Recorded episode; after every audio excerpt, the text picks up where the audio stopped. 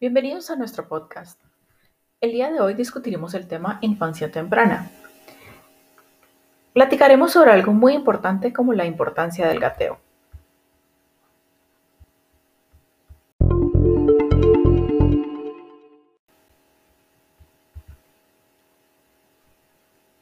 El gateo es un momento evolutivo muy importante, pues supone una adquisición de autonomía frente a los padres y una oportunidad de descubrir y experimentar el entorno que el niño no había tenido hasta entonces.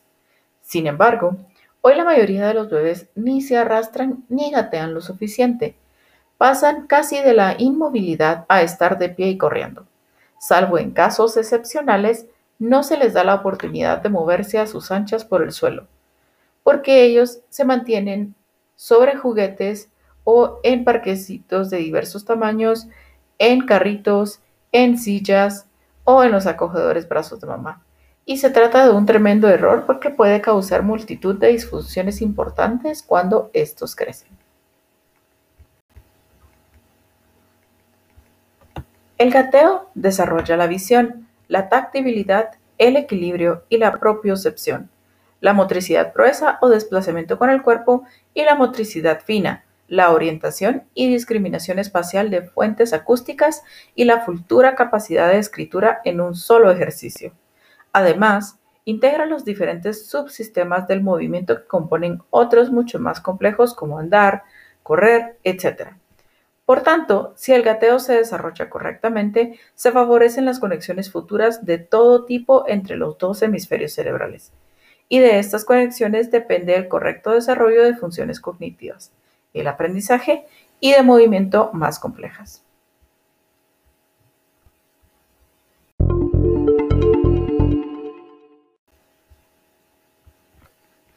A continuación, enumeraremos algunos argumentos que permiten afirmar la trascendencia que para todos los órdenes del desarrollo humano tiene la fase del gateo.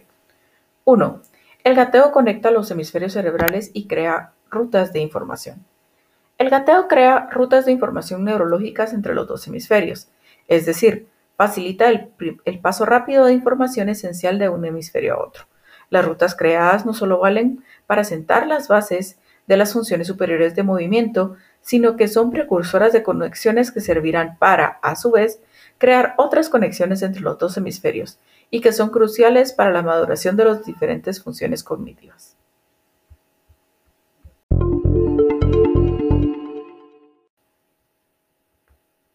2. El gateo desarrolla el patrón cruzado. Este patrón es la función neurológica que hace posible el desplazamiento corporal organizado y en equilibrio del cuerpo humano. Implica que el brazo derecho va sincronizado con el pie izquierdo y el brazo izquierdo con el pie derecho. Se llama patrón cruzado porque hay dos ejes cruzados. Mediante el apoyo en equilibrio sobre las dos extremidades opuestas, el ser humano puede desplazarse avanzar las dos extremidades del otro eje y al tiempo encontrar nuevos puntos de apoyo que serán la base del siguiente desplazamiento. Ese movimiento comprende el del eje de las caderas y el de los hombros. Estas articulaciones se mueven en rotaciones contrarias entre sí al avanzar gateando y crean una torsión relativa de la columna en cada sentido en función del eje adyacente. Dicha torsión posiciona correctamente y sin sufrir presiones extrañas las vértebras y los otros discos intersticiales, además de tonificar adecuadamente los músculos que más adelante permitirán que el niño mantenga la columna perfectamente erecta cuando esté maduro para poder ponerse de pie.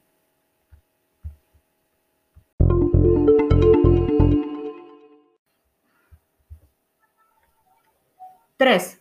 Desarrolla el sistema vestibular y el sistema propioceptivo. Ambos sistemas permiten saber dónde están las partes del cuerpo de uno. Por un lado, el sistema vestibular activa la emisión de señales de los dos laberintos del oído al cerebelo para que el cerebro sepa constantemente en qué posición está la cabeza y así tenga un punto imaginario que le permita luego referenciar o colocar todo el cuerpo respecto a esta posición. Este sistema vestibular se integra y complementa con el otro que hemos mencionado, el propioceptivo. Lo que se denomina propiocepción consiste en saber dónde están todos y cada uno de los puntos del propio cuerpo, lo que permite mandar órdenes precisas a cada uno de ellos y llegar a moverlo. así como cada una de las partes con las otras de forma armónica y rítmica. Por tanto, gracias a los sensores vestibulares alojados en la cavidad auditiva, el niño sabe dónde está su cabeza y coloca y ordena en su imagen cerebral toda la información que va recibiendo del cuerpo.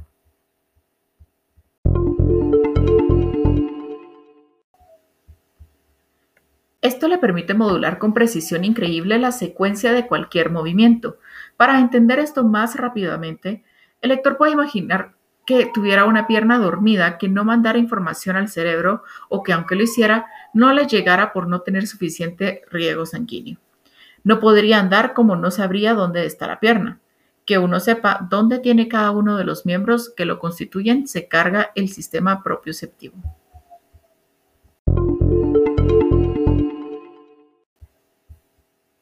Esto le permite modular con precisión increíble la secuencia de cualquier movimiento. Para entender esto más rápidamente, podemos imaginar que tuviéramos la pierna dormida y que ésta no mande información al cerebro y aunque lo hiciera, no le llegara por tener suficiente riesgo sanguíneo. No podríamos andar porque no sabríamos dónde está la pierna. Que uno sepa dónde tiene cada uno de los miembros que lo constituyen se encarga del sistema propioceptivo.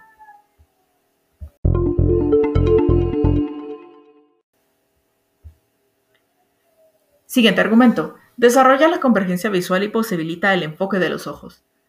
Al mirar el suelo para colocar la rodilla o la mano convenientemente, el niño converge o enfoca los dos ojos en un mismo punto a corta distancia. Cuando mira hacia dónde va, a unos 3 metros por lo menos, coloca con los ojos la convergencia en un punto finito. Este es un estupendo ejercicio muscular para que los ojos faciliten la acomodación visual y tal es su importancia que según estudios de optómetras, el 98% de los niños con estrabismo no gatearon lo suficiente de pequeños.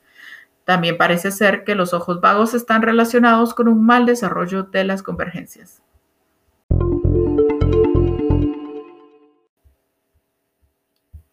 ¡5! Desarrolla la oposición cortical. En el gateo, la cabeza está en un plano y la palma de la mano en otro. El niño siente la tactibilidad de la palma que está viendo.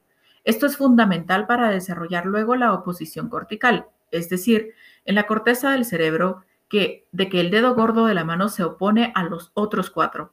El desarrollo de esta función en las manos es la que permite servirse de ellas y asir los objetos. Y de esa manualidad fina es esencial para luego poder escribir. Además, al masajear la palma de la mano, esta envía información al cerebro de dónde está y de las diferentes sensaciones que va sintiendo al moverla y apoyarse, así como los estímulos producidos por la textura y otras características del medio que está presionando.